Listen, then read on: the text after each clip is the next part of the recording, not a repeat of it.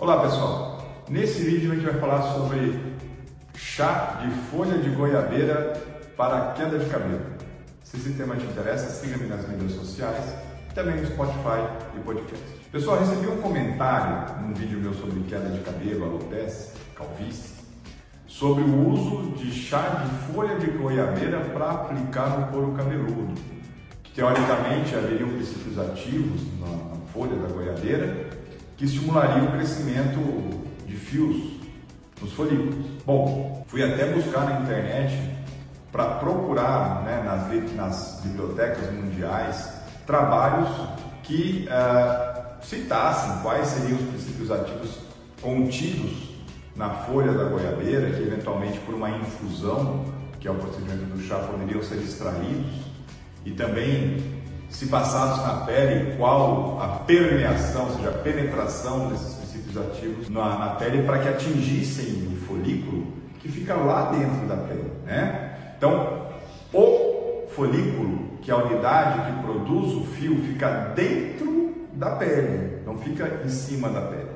Então, para qualquer princípio ativo que estimule este folículo ser efetivo, ele precisa conseguir passar pelas barreiras cutâneas, pelas barreiras da pele e atingir de fato o folículo, ou serem tomados para que via corrente sanguínea atinjam nossos folículos. Bom, então não encontrei na literatura quais os princípios ativos com, estão contidos eventualmente no chá da folha, ou eu estaria na folha da goiabeira. Então não, não há qualquer documentação científica que demonstre esta efetividade, tá bom?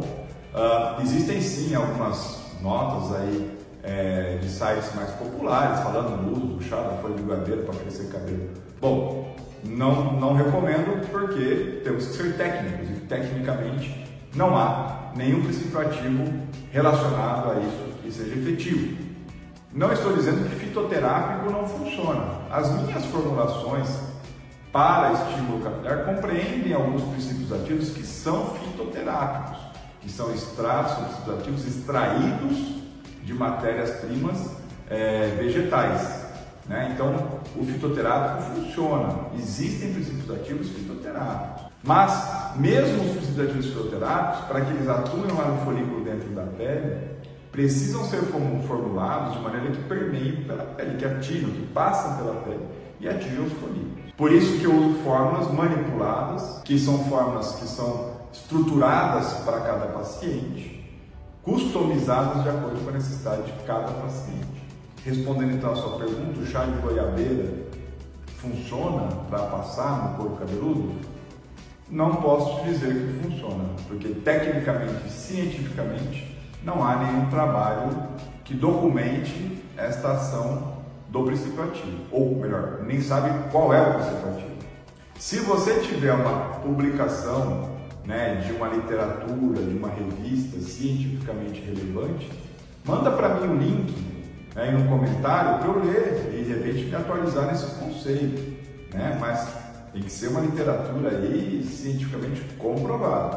Tá joia? Manda para mim qual é o link para eu poder estudar um pouquinho e volto aqui no próximo vídeo para esclarecer um pouco mais para vocês sobre isso. Ou se você tem um outro né, é, tratamento domiciliar ou caseiro que possa estimular, manda para mim para poder também avaliar e dizer para você se isso é um mito ou uma verdade. Então, chá de folha de goiabeira funciona para crescimento capilar? Mito ou verdade?